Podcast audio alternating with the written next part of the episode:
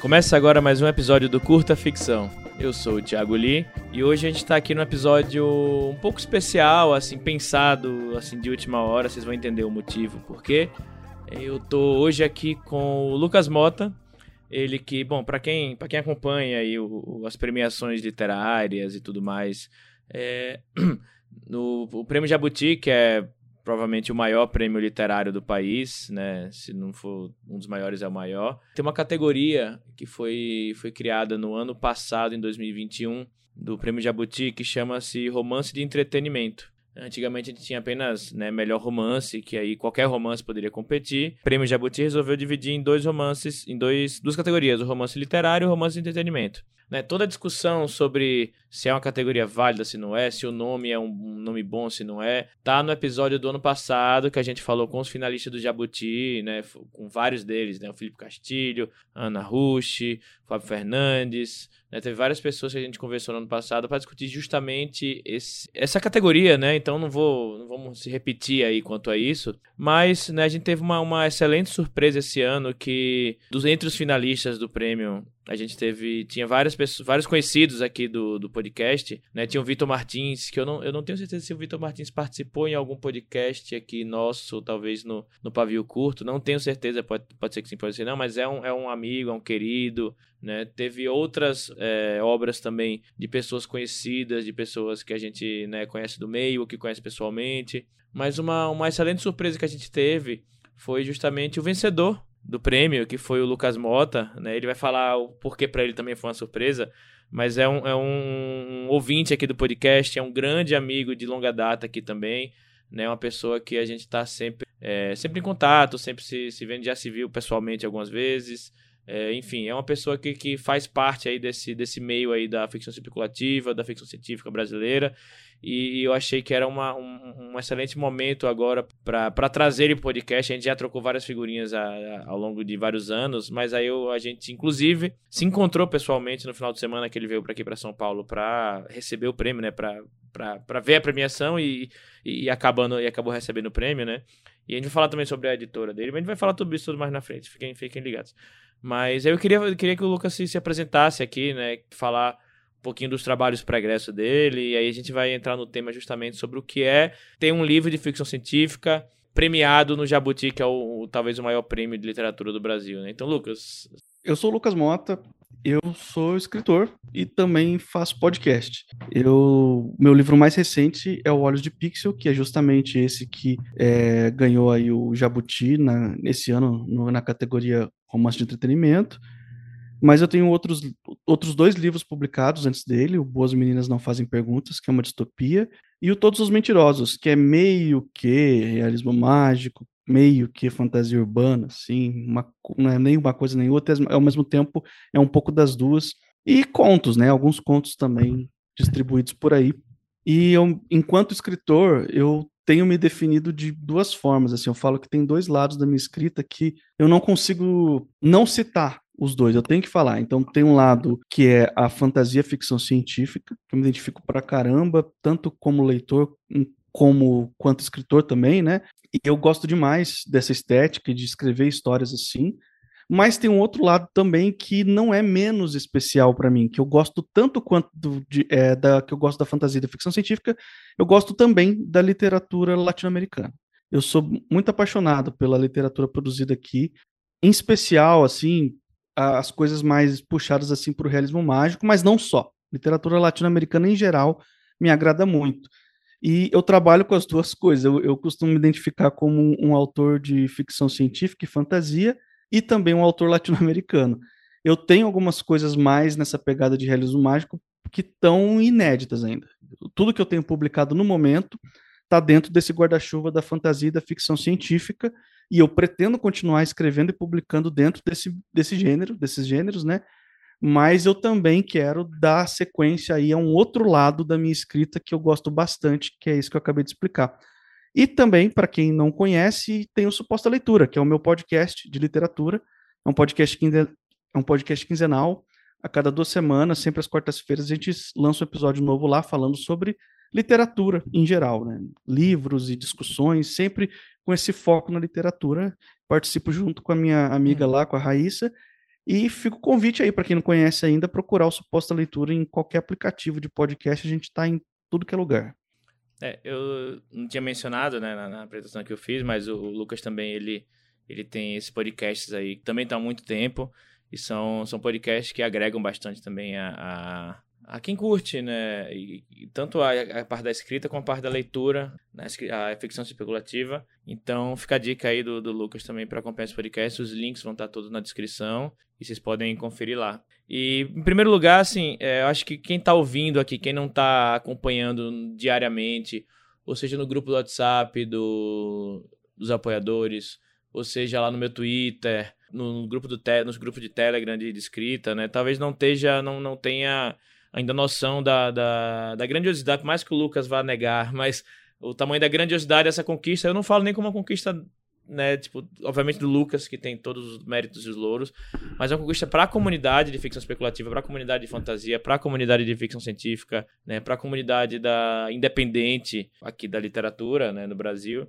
que é uma, uma conquista assim grande porque é, esses grandes esses grandes concursos sempre premiaram livros é, os famosos, né, alta literatura, os famosos livros cabeçudos, né, que não tirando nenhum mérito de quem escreve esse tipo de literatura, né? É, muito, muitos dos, dos livros que a gente gosta, que a gente lê, que, que, que vendem, que a gente consome, nunca tiveram espaço nesse, nesse, nessas premiações, né? E agora, de dois anos para cá, a gente está tá vendo esse espaço ser aberto, né? Por mais que a gente tenha nossos próprios, nossas próprias premiações, o Prêmio Odisseia, o Prêmio Leblanc, o Prêmio Argos, né? por mais que existam essas premiações, elas ainda são muito de nicho, né? Diferente do Jabuti.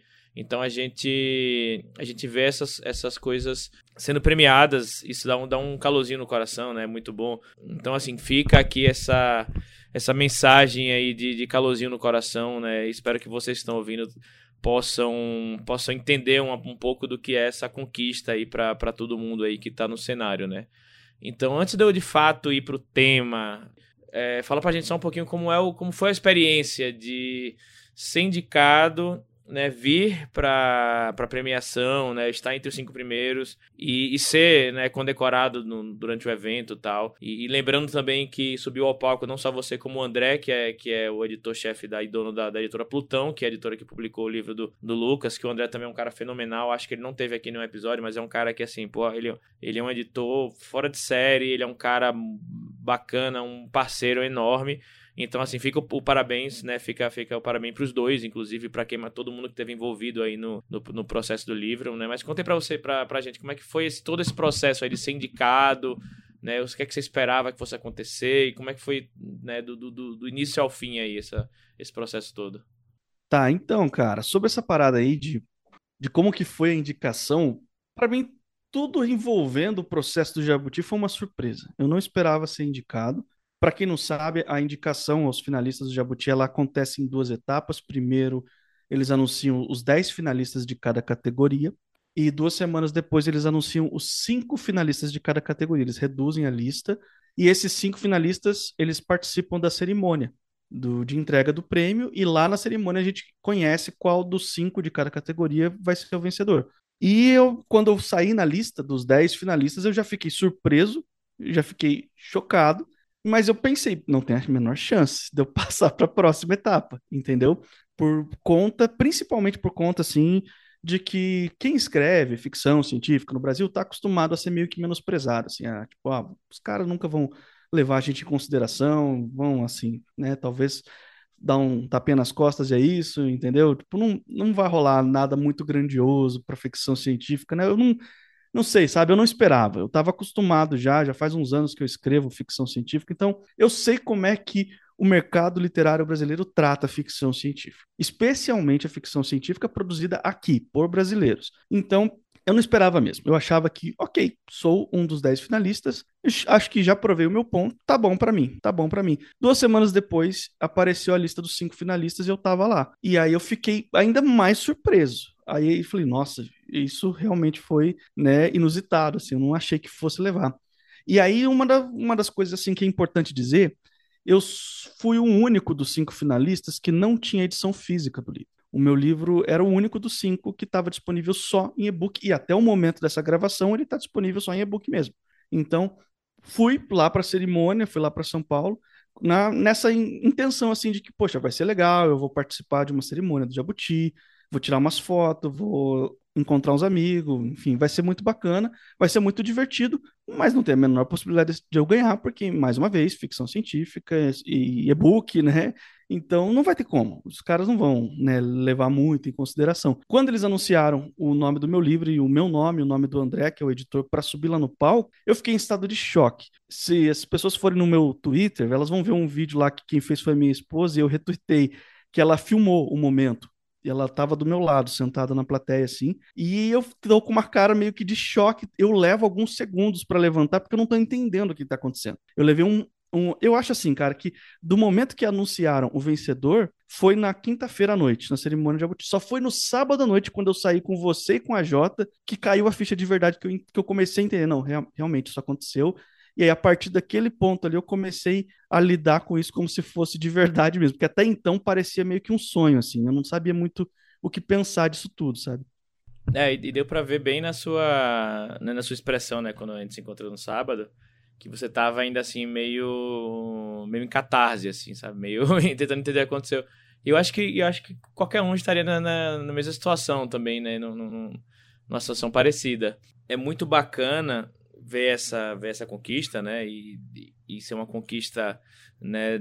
Sua, primeiramente sua, mas também da comunidade. E eu, eu, eu queria ver, saber sua, sua posição, sua opinião sobre como é quando você começou a escrever, né? Que faz alguns anos aí, a gente já se conhece também há alguns anos, né? Como é a diferença do cenário da ficção especulativa de quando você começou a, a, se integrar nesse meio, começou a escrever, começou a, a, a, conhecer gente e tal, e agora, né, que não sei exatamente em qual ano você começou, né, mas desses anos para cá, o que é que você vê de mudança nesse cenário, assim, né, o que é que, o que, é que mudou, né, o, o uma das coisas é no fato de agora, é, é, digamos que o que é que mudou, que culminou em, em ter uma premiação para ficção especulativa e, entre aspas, entretenimento, né, no maior, no maior prêmio literário brasileiro, e também culminar em um, um livro de ficção científica em e-book, né, que não é independente porque tem uma editora, mas uma editora pequena, como é a Plutão, ter ganho esse prêmio, né? O que é que, o que, é que mudou de lá para cá, na sua visão?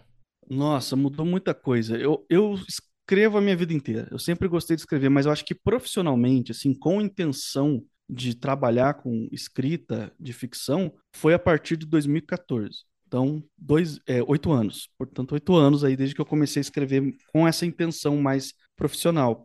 E mudou muita coisa, cara, porque em 2014 tinha pouca gente criando conteúdo sobre escrita, tinha poucos cursos, poucas oficinas disponíveis em português aqui no Brasil, e menos ainda falando sobre ficção fantástica, que daí é fantasia, ficção científica, terror, etc, sabe? É, tinha muito menos, muito menos do que tem hoje, era quase que inexistente. Por que quase? Porque de vez em quando aparecia alguma coisa, de vez em quando aparecia um conteúdo e eu era o cara da pesquisa, né? Eu era o cara que coletava esses conteúdos e ia salvando nos meus favoritos e em qualquer lugar que, que fosse, né? Ah, apareceu uma apostila de um curso que alguém ministrou não sei onde. Eu ia lá fazer o download da apostila. Quando o professor disponibilizava, né? Eu ia lá fazer o download e salvava nos meus arquivos. Mesmo que eu não pudesse ir presencialmente lá fazer o curso, a apostila eu tinha e eu dava uma lida, tentava aprender alguma coisa com aquilo. Todos os livros de escrita que saíam em português, praticamente todos, assim, eu fui atrás de comprar para ler, assim. Acho que os, os, mais famosos, assim, os mais conhecidos e recomendados, eu li todos, com certeza, assim, na época que eu comecei. E com o passar do tempo eu fui lendo uns outros mais lado B, assim.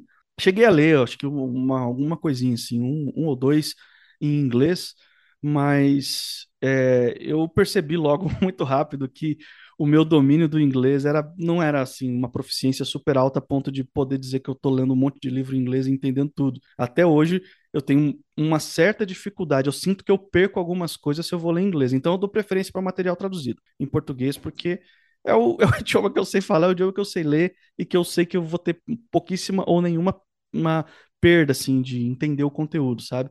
E agora, não, agora o cenário é completamente outro. Agora a gente tem Bom, tem o seu podcast, tem o podcast do AJ, tem outros podcasts, tem galera que traz conteúdo no YouTube, no TikTok, no Twitter e, em blogs, enfim, tem muita gente criando conteúdo de escrita e tem inclusive gente especificamente falando de escrita de ficção fantástica. Isso já é uma coisa que não tinha lá em 2014, que agora tem. E começou a ter muito curso também, muito curso online gravado. A pandemia é meio que deu uma, uma ajuda no sentido. É foda falar que a pandemia ajudou alguma coisa, né? Mas a pandemia foi um momento de desgraça que meio que obrigou a gente a aprender a lidar melhor com o online. E por isso, muitos cursos online gravados começaram a surgir, oficinas ao vivo online também começaram a surgir com mais frequência. Não é que não tinha antes, mas tinha pouco. Agora passou a ter bastante. Então, agora a gente tem um conteúdo para escolher. Agora a gente pode escolher o, o o conteúdo de acordo com aquilo que o, o professor está propondo passar e ver que ó, isso aqui me interessa mais, isso aqui me interessa menos, e escolher onde você vai investir a sua grana ali para fazer o curso. Quando eu comecei, não, não dava para escolher, eu tinha que fazer o que tinha, ou então eu não ia ter conteúdo nenhum para poder estudar, entendeu? Agora já tem mais um, um leque de possibilidades e dá para você planejar, dá, tá começando a ter um, com mais frequência os retiros de escrita também, já, já vejo aí pelo menos, tem uns dois exemplos que eu vi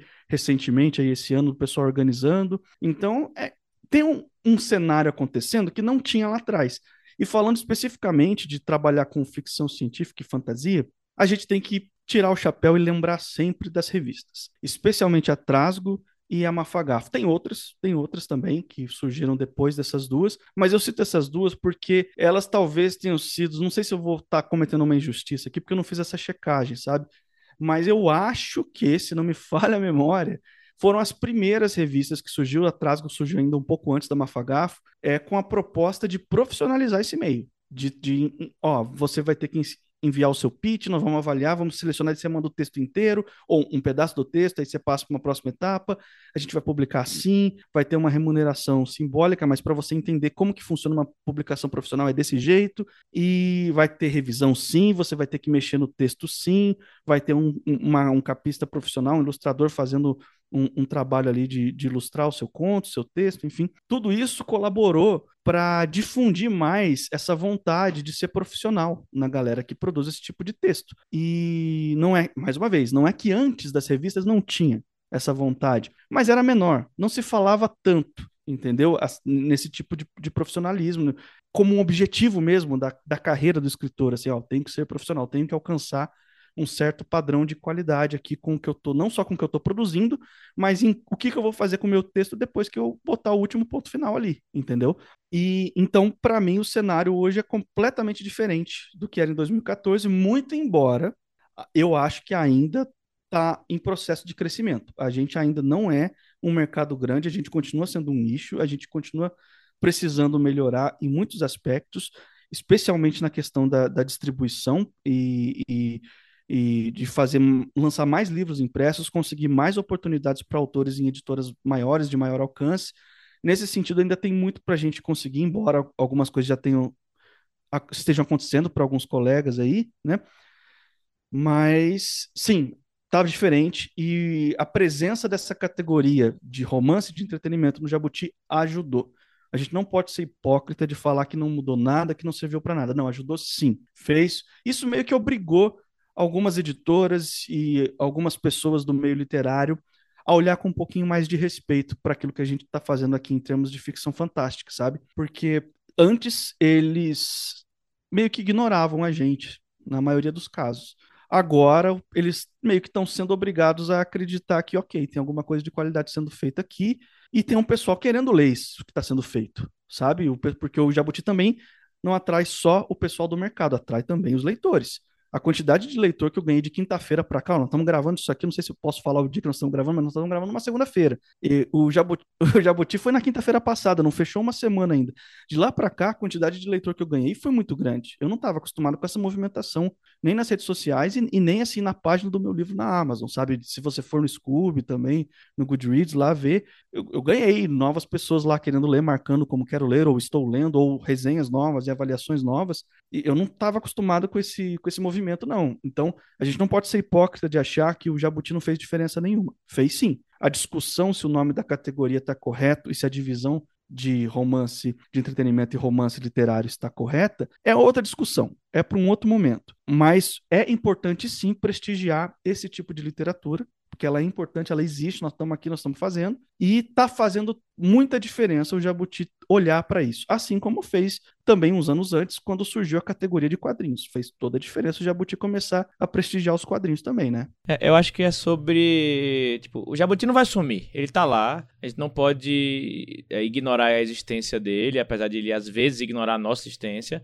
Eu acho que é questão da gente né, ocupar esse espaço, né, como tudo na tudo, tudo na vida, assim, não só na questão de literatura ou da cultura, né, a questão de ocupar quem quem está nas margens do, do mainstream, é, ocupar o espaço, né, para poder a partir daí, né, tomar alguma alguma atitude, fazer fazer alguma mudança, né? Então acho que que é bem é bem isso que você falou, né? O Jabuti tá aí, é, seria hipocrisia dizer que ele não mudou nada, que ele não, não fez diferença, porque ele fez, tem essa questão que é, que é muito importante, né? E aí eu vou entrar de fato né, no, nas perguntas mais, né, né, passou fora a questão da experiência de tudo mais, né? E aí na sua opinião pessoal, obviamente, né? Claro que, que a opinião do autor é diferente do leitor, que é diferente da opinião do editor, né? É, o que é que você vê de forças, forças e fraquezas, talvez, não sei, tanto no seu livro como em outros livros que foram indicados que você leu, que você conhece, que você né, sabe sobre. O que é que você acha que fala, poxa, e aí, aí pode tirar, deixa a modéstia de lado, né, põe na gaveta aí a modéstia.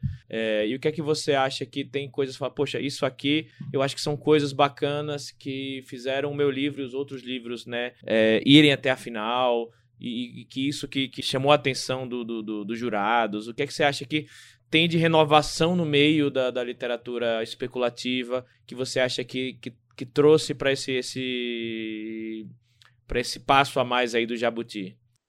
Cara, especificamente da, da categoria de romance de entretenimento, eu não posso falar pelos outros livros porque eu ainda não li nenhum. Como eu tenho suposta leitura, a gente e a maioria dos episódios de suposta leitura são justamente de é, análise de livros, eu tenho uma agenda de, de leitura que eu tenho que cumprir para o podcast poder acontecer, para ele poder existir, né? Então, todos os livros que eu, que, assim, que eu quero ler, que, eu, que não necessariamente vão ganhar um episódio lá no podcast, eles têm, assim, um, fica, fica um pouco para depois, sabe? Então eu adicionei na minha lista, mas eu não li ainda. Eu posso falar um pouco sobre o meu, especificamente, né? Eu posso falar assim que todos os autores que estavam ali, eu já conheço de ou de outros textos, ou de ter lido alguma coisa, ou de ter visto pessoas muito apaixonadas falando dos livros deles. Então, eu posso dizer que existe ali realmente um, uma qualidade, sabe? Existe ali, eu respeito todo mundo que está ali, com certeza.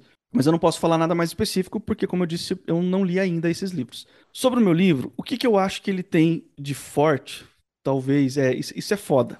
Isso é foda, cara, de, de, da gente fazer uma autoanálise, né? Analisar o próprio texto que a gente escreveu. Existe uma razão para não ser a gente que revisa o nosso texto, para não ser a gente que edita o nosso texto, né? Tem uma outra pessoa fazer isso. Até leitura crítica, leitura beta, ajuda a gente a não, não ficar assim muito viciado naquilo que a gente escreve. Então, para mim, eu tenho uma dificuldade de, de analisar com precisão aquilo que eu, que eu escrevo. Mas eu acho que tem alguns elementos nesse livro que fazem ele ter uma certa força, que fazem ele alcançar o que alcançou, assim. Um deles é a mistura, né? Porque ele, ele mistura dois gêneros principais. Eu, na maioria das vezes, eu apresento Olhos de Pixel como um livro cyberpunk, mas ele não é só cyberpunk, ele mistura cyberpunk com super-heróis. Então isso naturalmente ele traz um sei lá, talvez. Eu não, não gosto de usar a palavra novidade, porque dá a impressão que eu fui o primeiro escritor do mundo a fazer isso e não é verdade, sabe? Já, já fizeram antes de mim, é, inclusive dentro e fora do Brasil. Então, mas é, é, é porque essa mistura, para a maioria das pessoas, é algo inusitado, é algo que não foi exaurido entendeu? Na ficção científica, né? O cyberpunk puro já é um gênero mais visitado por muito mais autores, incluindo no Brasil. Agora, essa mistura não necessariamente, ela tem menos, menos livros, menos histórias dentro. Então, acho que isso ajudou a atrair um pouco de atenção, assim, de, de ser um elemento, ok, vamos ver como é que ficou essa combinação. O fato do livro ser abertamente assim brasileiro, naquela pegada bem fantasista assim de você trazer os elementos brasileiros para o que você está criando, eu escolhi que a história se passa na minha cidade, em Curitiba. Isso também é um elemento que tem chamado bastante atenção das pessoas no sentido de, poxa, ok, é inusitado, um cyberpunk, super-herói em Curitiba. Eu quero ver o que, que é isso, se deu certo mesmo, se ficou legal mesmo. Por fim, o meu livro ele tem lado Ele é um livro abertamente antifascista, é um livro abertamente anarquista. Ele é um livro que escolhe lado sim e que ele aponta o dedo sim para quem que é o vilão, entendeu? E é um livro muito raivoso. Ele não esconde assim, tem uma, uma crítica mais sutil, mas tem um lado assim que na hora que precisa falar mais alto, na hora que precisa falar com todas as letras contra o que os personagens estão lutando, eles falam.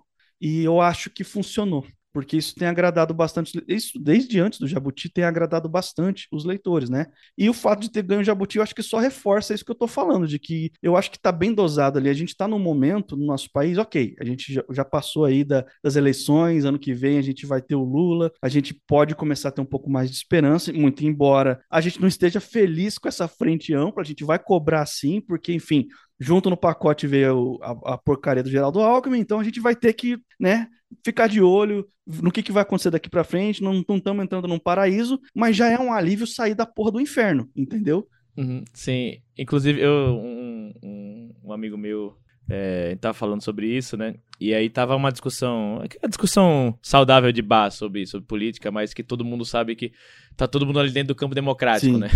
E aí uns estavam falando sobre, ah, mas e aí os partidos mais à esquerda serem oposição, e aí já fugindo totalmente do assunto, né, mas só fazer aquela vírgula. Os partidos mais à esquerda seriam oposição a, a, ao governo, não sei. E aí um amigo meu que ele é super, super, né, à esquerda e contra, né, todo mundo, todo mundo abaixar a cabeça e ser, e ser a favor do governo, ele falou: "Vocês vão realmente dar o abraço da morte?" E aí todo mundo, abraço da morte? Ele falou: "É, abraçar o Geraldo Alckmin." E aí foi, foi o o, o assunto pela, da mesa pela, pela sua próxima meia hora, mas eu entendo o que você quer falar, assim. E eu acho que os seus, os seus outros trabalhos, não só Hora de Pixel, né, mas quem leu alguma coisa sua, sabe que todos os seus trabalhos, eles escolhem um lado e eles são bem raivosos num bom sentido, né, no sentido de é, eles colocam sempre a, a, literatura em primeiro lugar e é uma coisa que o, o Eric Novello falou no episódio, um dos episódios anteriores aqui do podcast, sobre você respeitar primeiro a literatura, né, isso é o primeiro ponto, Sim. mas colocar a sua posição como autor, como, enfim, como pessoa, né, também ali, sempre respeitando. Aí fica, aí tem aquela questão, ah, mas e se for um panfletário, se não for panfletário, até onde eu posso ir, dar opinião, né? Eu gostei dessa resposta do, do, do, do Eric, foi, cara, a, primeira, a literatura está em primeiro lugar, isso, isso é, um, é algo inegociável, mas o que também é inegociável é os meus valores, né, como pessoa, como, como ser humano, como, como cidadão do, do país que eu moro, no caso do Brasil. Nenhuma dessas duas coisas é negociável. Então, a literatura, como literatura, estando respeitada, e os meus valores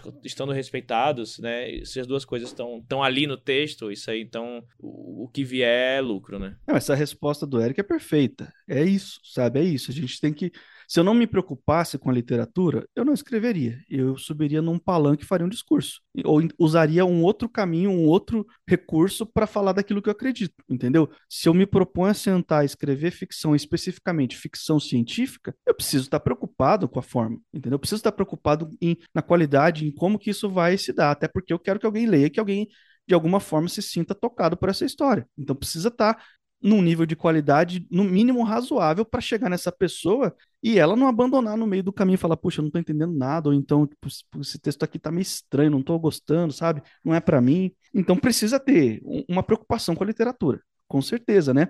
Mas a primeira, o primeiro manuscrito, Horas de Pixel, eu escrevi em 2018. O que aconteceu em 2018, Lee? Não sei se você tá lembrado desse momento horrível da nossa história.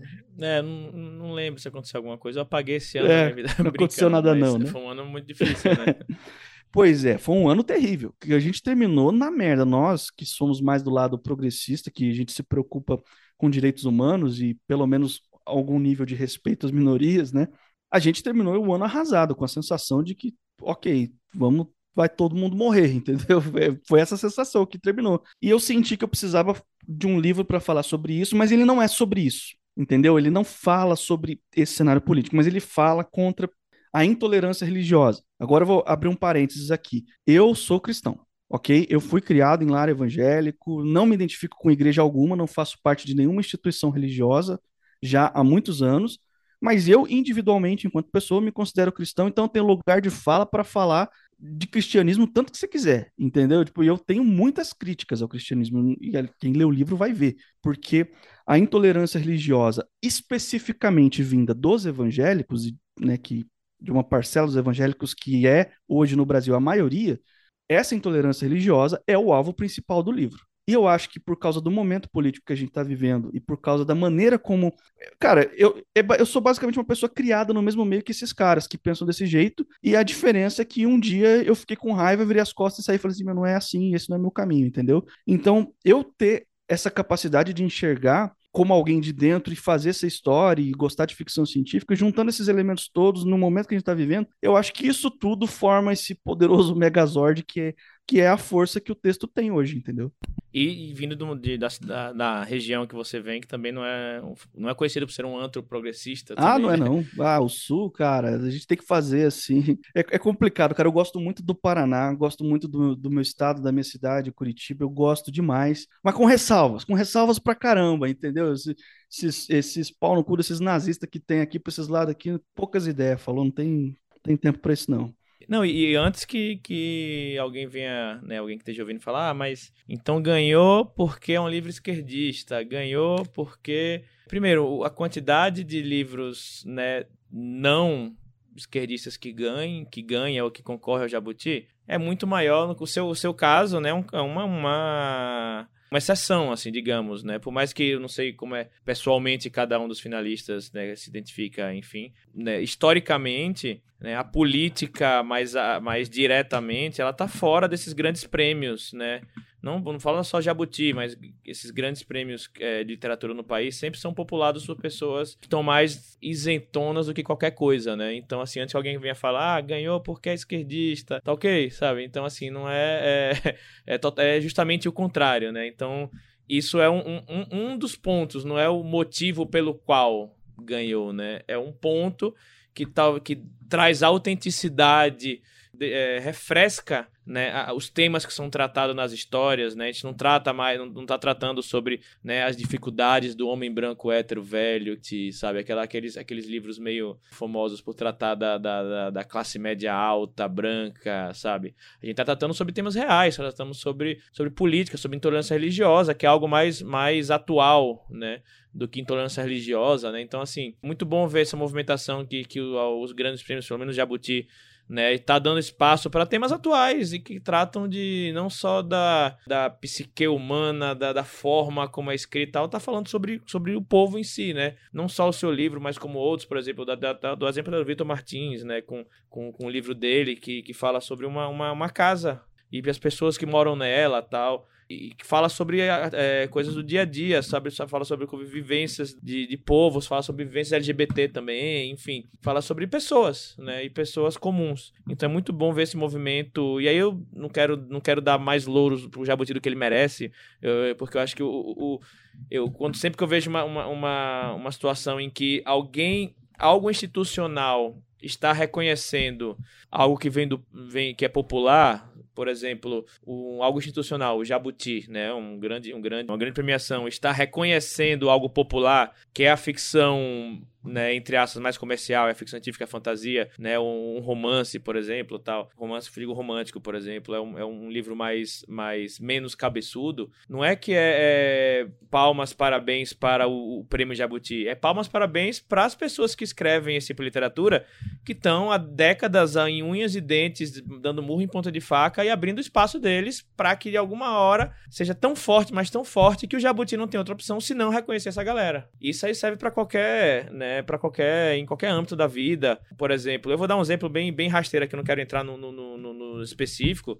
né, que falam que ah, porque político X ou Y finalmente criou criou uma lei que vai favorecer o trabalhador, criou uma carteira de trabalho, né, criou por exemplo, um exemplo, ah, o Getúlio Vargas é o pai da, da CLT, é? E aí já tô fugindo de novo do assunto aqui, tô foda hoje. O Getúlio Vargas criou a CLT, então, pô, o Getúlio Vargas é o pai do trabalhador. Né? Pô, e, a, quantidade de anos e décadas que, que, que os trabalhadores lutaram para ter seus, seus, seus, direitos reconhecidos, né? a ponto do Getúlio Vargas, que é o Getúlio Vargas, não ter outra opção senão. É, a gente vai ter que dar o que esses caras estão pedindo, porque senão alguma coisa que vai acontecer, já que eles estão há décadas e décadas reivindicando por isso. Né? Se a gente não, não reconhecer isso agora, mais na frente a gente vai se ferrar. Né? Então acho que é, é, é, mais é mais graças ao trabalho de décadas de, do, de gente fazendo esse trabalho da literatura, no nosso caso aqui, do que de fato um, um, um lapso de, de, de bondade do, do, dos, dos, criadores do Jabuti, ou seja, quem for que, que tomar conta disso, né? Né? O que, é que você acha quanto a né, esse movimento, né? De onde é que vem esse movimento que está acontecendo nesses últimos anos, né? De onde a gente tá, tá, conseguindo mais espaço, seja na Amazon, e aí também, de novo, né? Não é, é não é obrigado a Amazon por abrir espaços para o escritor independente, né? É obrigado o escritor independente por fazer tanto barulho, tanto barulho que a Amazon não tem outra opção senão melhor, é, não tem escolha senão abrir espaço para gente, sabe? De onde que você acha que vem o movimento da literatura independente, da fantasia, da ficção científica, do horror, né? De, de, de literatura LGBT, literatura marginal, né? De onde que você acha que está vindo isso? Como é que você vê essa movimentação nos últimos anos, né? Se eu tiver que resumir, para não, porque a resposta é, é bem complexa, né? tem muitos pontos, mas para resumir, vem de nós. E não, eu não estou falando de nós, eu, você, eu, o Lucas e o Li aqui. Entendeu? Não estou falando de nós dois específicos. Quando eu falo nós, eu estou falando da comunidade envolvida com a ficção fantástica no Brasil, que em sua maioria esmagadora é independente, que em sua maioria esmagadora não conseguiu entrar numa editora grande ainda e que, em sua maioria esmagadora, ainda está batalhando para escrever, aprender a escrever, participar de edital, entrar, conseguir publicar um conto numa coletânea, numa revista, algo do tipo, sabe? Essa comunidade, ela é muito, muito colaborativa. O pessoal se ajuda muito. O pessoal, a gente tem que lembrar do pessoal das gerações anteriores, a, a, a nossa, tem, o pessoal da nossa geração, o pessoal da geração um pouquinho depois da nossa. Existe uma troca muito forte dentro dessa comunidade. É claro, assim, eu estou falando de uma maneira geral, eu não quero dizer que tudo é perfeito, que tudo é um paraíso, que não, não tem treta, que não tem gente mal intencionada. Tem, todo lugar tem essas coisas aí. Mas eu estou dizendo que apesar de todos os problemas que você encontra em qualquer reunião de seres humanos, a comunidade de ficção fantástica no Brasil, ela é muito colaborativa. O pessoal se ajuda muito. Quando eu comecei, eu não conhecia ninguém, ninguém do, dos mais experientes, nem das pessoas que começaram comigo, nem dos mais experientes, ninguém tinha razão para parar para conversar comigo, para responder uma dúvida que eu tinha, para trocar uma ideia, para recomendar alguma coisa, para trocar leitura beta. Ninguém tinha razão para fazer isso. Eu era um desconhecido, não, não tinha escrito nada ainda na vida, estava chegando, e mesmo assim o pessoal me abraçou. Eu, eu falo pessoal porque não foi uma pessoa, entendeu? Não foi. Eu, eu não, não tenho exatamente assim um padrinho na ficção fantástica, porque não foi uma pessoa, foi uma comunidade, foi uma galera. Então, muito rápido eu entendi, ok, eu preciso devolver também. É, ninguém me pediu isso, mas eu preciso devolver. Então, quando alguém vier pedir ajuda para mim, eu vou estar à disposição e vou ajudar também, vou passar isso para frente. E aí, lá na frente, essa pessoa que eu ajudei vai ter a oportunidade de ajudar uma outra pessoa que vai estar começando também. E eu acho que essa comunidade abraçou isso muito forte com todas as ressalvas que eu já falei, né? Mas abraçou isso muito forte, muito forte, a, a, ponto de que Sabe, eu tenho pessoas que eu tenho mais proximidade, como você, com a Jota, a, a Jana e algumas outras pessoas também, que a gente pode, tem total liberdade. Pô, às, às vezes eu tiro dúvidas com vocês, eu mando uma mensagem no Telegram, como é que você faz isso, aquilo, aquilo, outro, sabe? E é muito rápido, a gente se responde, a gente se ajuda. Você, ah, às vezes eu preciso de um revisor, me recomenda aí um revisor, me recomenda aí um capista legal, a gente tá sempre trocando contatos e ajudando. Então, esse tipo de troca ajuda. Então, isso, a gente não tem um, um formalizado, nem, nenhum sindicato, nenhuma associação de escritores de ficção científica e fantasia. Talvez a gente pudesse conversar sobre essa possibilidade, porque eu acho que se organizar direito funciona muito bem, entendeu? Pode ajudar a profissionalizar e conseguir conquistar coisas para todo mundo mais rápido ainda. Mas o, a disposição da comunidade, do pessoal, em estar tá sempre se ajudando, trocando experiência, com certeza é o que está fazendo a gente amadurecer como um todo. A gente está crescendo junto, entendeu? porque, ok, nós estamos aqui, estamos falando do Jabuti. Eu ganhei o Jabuti agora. Mas ano passado, a, a, eu acho que a Carol Kelvato foi finalista, entendeu? Teve outras pessoas é, apareceram lá, acho que Ana Rush, o Fábio Fernandes já foram finalistas também. Teve, tem um outro pessoal que eu provavelmente estou esquecendo aqui, a Kellen também. Então, você está percebendo que não foi assim, não, não aconteceu nada, nada, nada, deserto, deserto, deserto. Aí do nada o Lucas vai lá e ganha o Jabuti. Não, tem um movimento acontecendo. Nós estamos chegando. Faz alguns anos que nós estamos chegando, batendo nessa porta, eles não abrem. Batendo nessa porta, eles não abrem. Agora os caras abriu. Entendeu? E não é que os caras abriu, entendeu? A gente chutou com tanta força uhum. que a porta caiu. Estamos lá dentro. Eu acho, eu acho que é, é, isso exatamente o que você falou. Não é que abriram portas, é que a gente quebrou a porta. E, e a gente quebrou um, um, é. uma, uma parte da porta, né? A gente tem que quebrar ainda as janelas, quebrar as portas do fundo, quebrar o teto, né? A gente, a gente não pode se, se contentar com migalha, né? Não que, não que seja migalha, não é isso que eu tô falando, de tipo, ah, o jabuti é uma migalha, né? Pô, o jabuti é o jabuti, né? Mas não é, não é, ah, beleza, eu ganhei um jabuti, beleza, senta lá, Cláudia, né? Sim. né? É, a gente quer. E aí, quando eu falo a gente, de novo também, né? Porra, e aí a gente tá falando, a gente tá falando aqui, parece que, tipo, porra, nós, a gente, a gente é a resistência aqui, tá ligado? Porra, eu e o Lucas, tipo, dois homens brancos aqui falando. Calhamos de, de, de, de ser pessoas que estão nesse meio, né? Pô, o Lucas que, que ganhou o prêmio, tipo, eu que tô, sei lá, tocando um podcast, mas, porra, como o Lucas falou, tem revista por aí pra caralho, tem podcast por aí, tem livro sendo lançado, tem editora independente também é, tentando seu espaço no meio, né? Então, assim, é, por mais que às vezes é, e aí, perdão meu francês, né? Às vezes, foda-se esses espaços, né? Vamos, vamos fazer o nosso espaço aqui, porque, pô, se os caras não querem dar espaço para E aí, principalmente para quem, pra quem tá, tá, na, tá à margem, né? Pô, por exemplo, quantos anos demorou pro Ferrez, que é um cara né, fantástico, ser reconhecido por uma grande editora e publicando e, e, e fazendo sucesso há muito tempo. Então, assim, quando essa galera começa a fazer barulho, né? Primeiro o, o, o, que, o, que essa galera, o que o, né, o, a, mainstream faz é falar, opa, vamos, vamos, vamos né, dar um token aqui ali e ver se essa galera se cala, mas tipo, já tem um tempo que a gente não tá se calando, né? Então assim, a gente dá de fato é, subindo aí nessa nessa, nessa estrutura. E aí espero muito que daqui a alguns anos a gente de fato não tenha apenas, apenas subido um pouco na estrutura, mas que a gente de fato esteja tomando ela pra gente também. E aí, né, editor, põe aí o, o, o tema da Internacional tocando no fundo aí. mas mas eu acho que é isso. Eu acho que é, é por aí. É, é, um, é um passo, um pequeno passo para uma pessoa, mas um grande passo aí para para toda a comunidade, né? E, e, é foda a gente falar em coletivo, tem sem também né, personalizar a questão. São coisas complexas, mas que o que fica aqui, pelo menos para mim, é um, é um, gosto muito muito legal aí de uma grande conquista pessoal para um, um grande amigo meu que é você, mas que eu sinto como se fosse comigo também. Mas é porque é. É porque é, cara. É porque é. Se qualquer um de nós tivesse chegado lá, ia ser nós tudo, entendeu? É o que eu falei.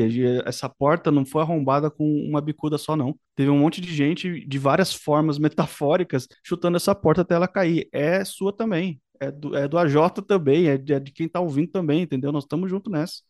Bom, então é isso. Lucas, dá sua, sua mensagem final aí, dá seu, seu recado final, faz seu jabá é, para quem quiser conhecer seus outros trabalhos, quem quiser ler Olhos de Pixel, como é que faz, pra gente fechar aqui nosso papo que, pô, tá muito bom, mas, mas como a gente tá gravando de última hora aqui, infelizmente ele não pode ser tão, tão longo assim.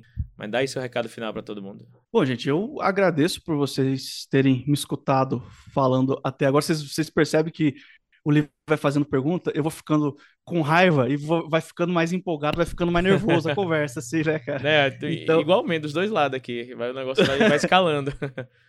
o negócio vai, vai ficando longe. Então, se você chegou até o final aqui, muito obrigado pela paciência. E se você não leu ainda, cara, vai lá atrás Olhos de Pixel. O livro está disponível em e-book em todas as lojas de e-book do Brasil. É uma, o pessoal mais compra é na Amazon. Eu sei que é o monopólio, escroto, enfim, mas tem que estar tá lá, tem que a gente tem que dar opção para as pessoas escolherem onde elas querem comprar. Então tem essa opção, tá na Amazon também, mas está no Google também, está no Kobo também. Você vai onde você preferir, onde você se sentir mais à vontade. E eu tenho certeza, eu tenho certeza que assim, você com certeza vai tirar alguma coisa que você vai gostar dessa história, entende? Porque é, eu, eu realmente me preocupei com muito, muitas coisas, muitos aspectos para escrever isso aí. Eu, eu tive o maior carinho, o maior cuidado de, enfim, não ser mais uma história de aventura do homem branco, entendeu? Então, eu queria convidar mesmo você a ir lá e conhecer esse projeto, que é um projeto que eu gosto bastante, que eu fiquei bastante feliz com o resultado e que agora, por um acaso, eu tive essa, esse privilégio aí de ganhar o Jabuti por causa dele. Então, por favor, se você ainda não conhece, corre lá pegar Olhos de Pixel, tá, o e-book tá com preço baratinho, com certeza você não vai se arrepender. Bom, é isso. Todos os links aí que o Lucas falou vão estar tá na descrição do episódio. Bom, de novo agradecer ao Lucas aí pelo, pelo tempo aí de, de última hora pra gente gravar. E, porra, é, de satisfação aqui de estar tá, tá com você, estar tá feliz aí por esse, todo esse momento. Eu acho que agora é, é, é realmente hora de, de comemorar não tem outra, não tem outra palavra. E, e aproveitar já que, né, a gente que é brasileiro, acho que, que, que, todo mundo se identifica, que é fim de ano, Copa do Mundo, porra, premia, ficção científica premiada no Jabuti, Lula presidente, porra, Natal, sei lá, vamos, vamos, vamos comemorar. Acho que esse é o momento aí da gente da gente, pô, tomar um. Depois de quatro anos de, de, de, de, levar soco na cara, acho que a gente pode, né, tirar um tempo pra gente comemorar pra nós mesmos, né? Eu acho que tá em tempo. Com certeza.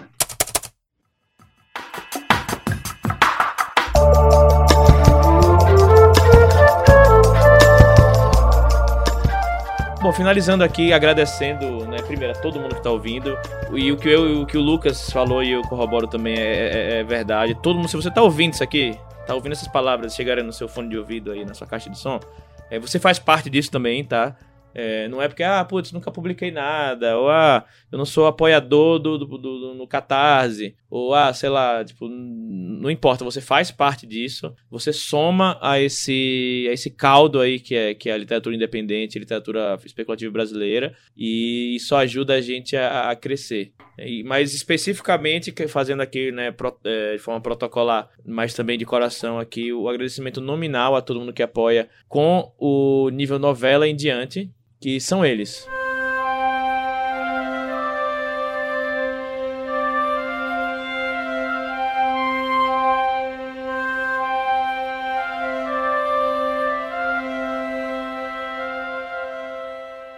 Alessandra Silva Rocha, Ariel Aires, Brena Gentil Rezende, Bruno Miller, Carolina Emilon Leal, Caroline Fronza, Daniel de Paula, Danilo Henrique, Diana Passi, Ednei Antônio Bruscar Gimpim, Elvis Rodrigues, Fábio Abadio, Fábio Cunha, Guilherme Caetano, Jonas Furtado Dias, José Henrique Rodrigues, Kianja Ali, Maria Lúcia Lira de la Penha, Mai Barros, Olivia Lober, Pedro Pires, Rafael Guimarães, Renan Silva Santos, Thiago P e Tom Borges. Então, meu muito obrigado a vocês que apoiam a gente, que fazem esse, esse projeto aqui ser, ser viável.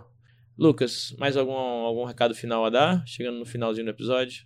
Não, é isso mesmo, por hoje é isso. Beleza, então vamos, vamos comemorar, né? A gente tá gravando aqui, inclusive, algumas horas após a vitória do Brasil também contra a Suíça de 1 a 0 E, enfim, hoje é só, só alegria. E vamos, vamos manter essa, essas boas vibrações aí até próximo ano também, que né, seja um momento de, de recuperação aí das nossas sanidades mentais que foram tomadas durante os últimos quatro anos. E é isso. É, esse aqui foi o Curta Ficção, podcast de escrita que cabe no seu tempo. Eu sou o Thiago Lee e a gente se vê no próximo episódio. Valeu!